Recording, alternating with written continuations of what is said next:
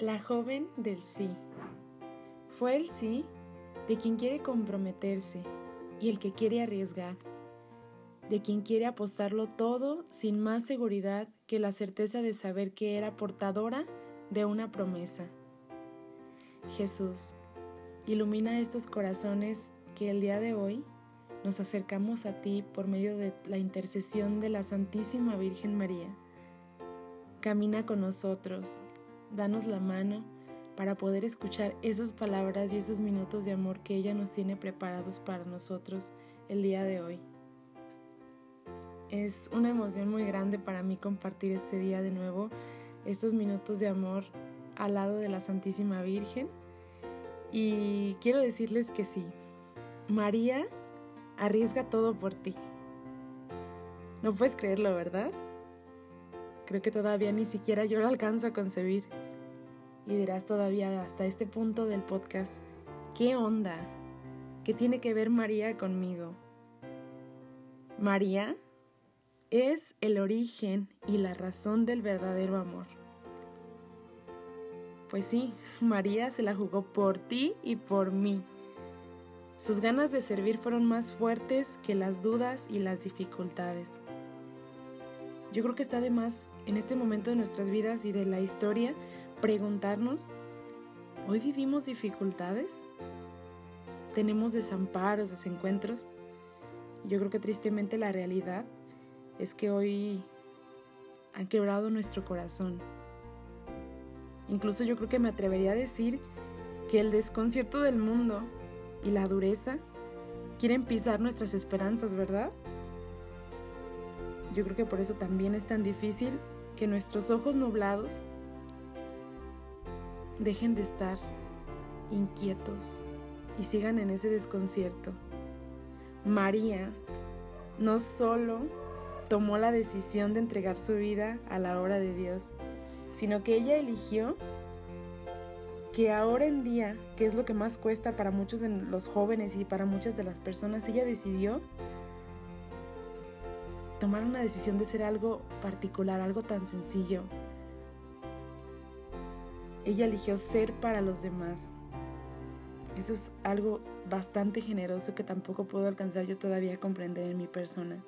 Porque dijo, yo soy una misión en la tierra. Imagínense qué fortaleza personal y espiritual ella tenía en el corazón. Y con eso yo creo que su misión alcanzó a todos, dio todo por ti y dio todo por mí. Yo creo que es una esencia tan particular como se diría en la juventud de ahora. Es una personalidad tan buena onda, tan chévere, tan chida, tan santa. Esa dulce joven tan como tú y tan como yo de corazón inquieto, no solo se preocupaba por Jesús, sino que mostró su cuidado por Isabel, por Juan y hasta por aquellos esposos de Caná. A mí me pone la piel chinita cuando después de aquel anuncio que cambió su juventud tan sencilla, agarró camino así súper rápido y corrió presurosa a Isabel a compartirle las grandes cosas que Dios había hecho en ella. Le compartía que Dios se fijó en ella, yo siempre me imagino ese momento y imagino a María corriendo presurosa con una sonrisa de, de oreja a oreja, así como dirían muchas personas, y, y, caminando, ¿no? Así por, mm, pues imagínense los momentos o los lugares de antes, el ambiente, yo creo que eran montañas o lugares así como muy cansados y lejanos, pero aún así ella corría, corría y, y ese momento que no se te, no se te borre ahorita en este momento de, de tu cabeza, corría y iba así súper presurosa pero contenta. Yo sé que a todos nos ha pasado, como cuando queremos darle una noticia a alguien de que pasamos un examen o de que ya nos, ya nuestro crush ya nos hizo caso, nos dijo que sí, o no sé, maravillas así bonitas que nos pasan ahorita en estos momentos de nuestras vidas. Y yo sé que también María en ese momento iba con miedo y con felicidad. Yo creo que con un poquito de las dos. Pero ella se sentía tan llamada, tan elegida. Y sabes, yo creo que también me imagino ahí a nosotros, ¿no? Sí. a ti, desde donde estás ahí, eh, desde tu cuarto, desde trabajando. No sé, no me imagino un lugar concreto porque cada uno sabe el lugar donde está escuchando esto. Con todas tus historias, tu pasado y tu presente. María, escucha bien este momento, María presurosa hasta aquí, en este punto del día, de la mañana o de la noche, ella vino a decirte, Laura, ¿dónde estuviste estos 23 años de tu vida? Jorge, Juan, Pedro, Marta, Sofía, Fernanda, ponle tu nombre, adhiere personalmente tu nombre, porque María te dice, ¿dónde estuviste tales años, tus años de vida? Te estaba esperando no lo concibes, ¿verdad? Yo tampoco lo alcanzo a concebir todavía en el corazón. Recorrí todos los medios para llegar a encontrarte aquí. Ese corazón ya no está solo.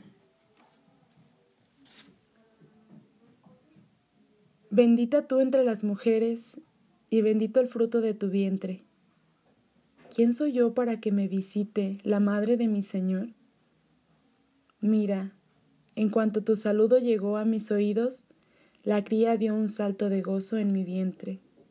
Dichosa tú que creíste, porque se cumplirá lo que el Señor te anunció.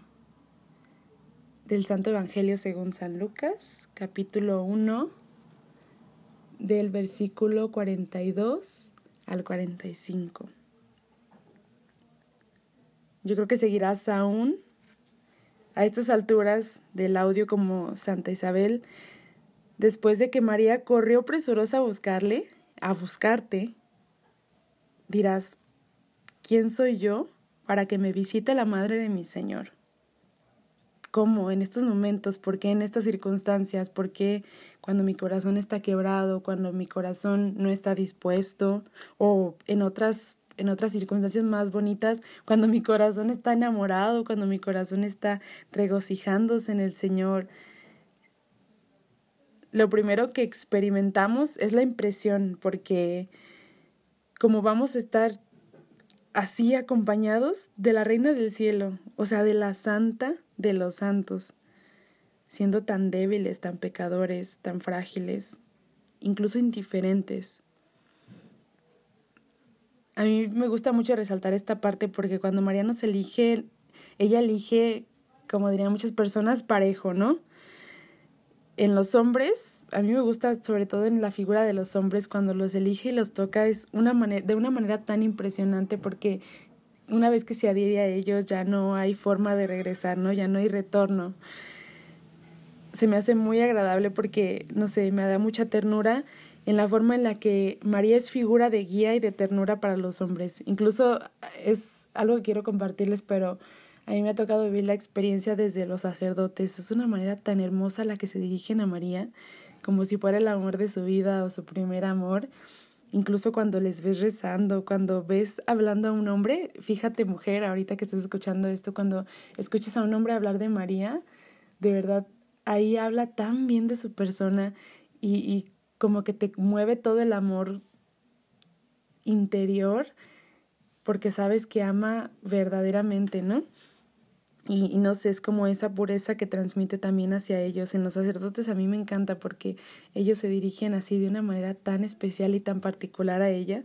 Incluso a mí se me hace muy bonito porque se me hace agradable que Santa Teresita, ella siempre decía que cómo deseaba, ¿no? Decía, cómo deseo ser sacerdote para poder hablar de María a todos.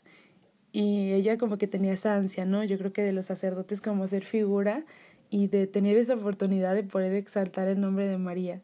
La mayoría lo hace y eso es algo que debe de aplaudirse, ¿no? Y, y es muy agradable saber eso y escuchar cómo hacen de punto de referencia como intercesora a la Santísima Virgen, pero sabes, todos tenemos esa oportunidad. Laura, tú que estás escuchando esto joven, mamá, papá, niño, esposo, todas las personas tenemos esa oportunidad de subir las maravillas de María a Cristo. Y en las mujeres, por ejemplo, en, las mujeres es un modelo de vida, de vida santa, ¿no? Yo creo que de, de vida de mujer que a lo mejor en este momento buscamos un modelo para poder ser identificadas, para poder ser queridas. Y cuando buscamos parecernos a la figura de María como mujeres en pureza, en castidad, en obediencia, creo que es algo muy fuera de lo normal, ¿no? Para muchas mujeres tener ese tipo de facciones o, o entregarlas como María, para muchas personas yo creo que es hasta raro o extraño en una mujer, pero una vez empezando a seguir ese modelo de María como mujer, de verdad tu manera de vivir cambia. El respeto de los demás para contigo es impresionante y es distinto, porque es un modelo de amor tan universal y es por eso, sintiéndonos tan elegidos así, con todo lo que tenemos y lo que somos, que este sábado, Mariano, yo te invito y nos invito, porque también quiero enamorarme más de María, la verdad se los quiero confesar.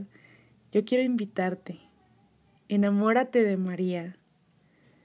No sé en qué punto estés de tu historia o qué crisis estés pasando o incluso qué alegrías estés viviendo, ¿verdad? Porque todos vivimos de todo. Hoy te confieso que alguien te está pretendiendo. Y sí, ese alguien está buscándote el día de hoy. Yo creo que ni te la vas a querer.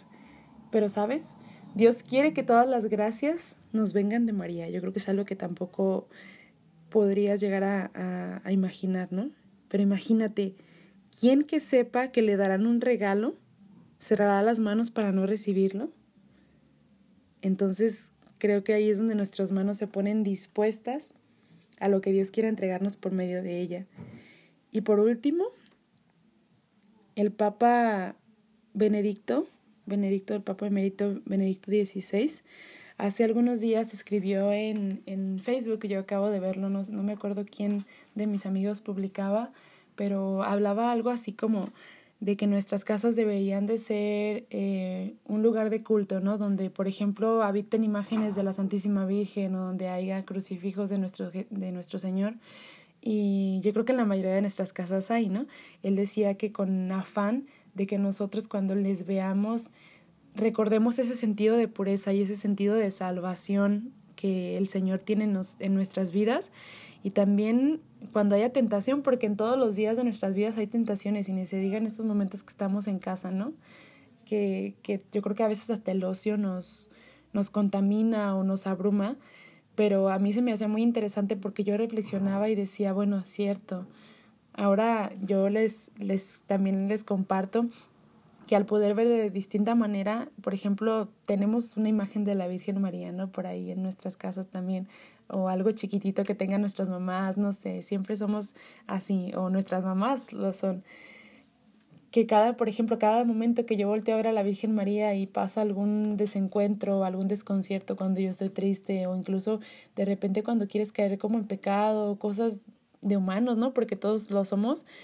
Siempre que volteo a ver a la Virgen María y volteo a ver sus ojos, de verdad me salva.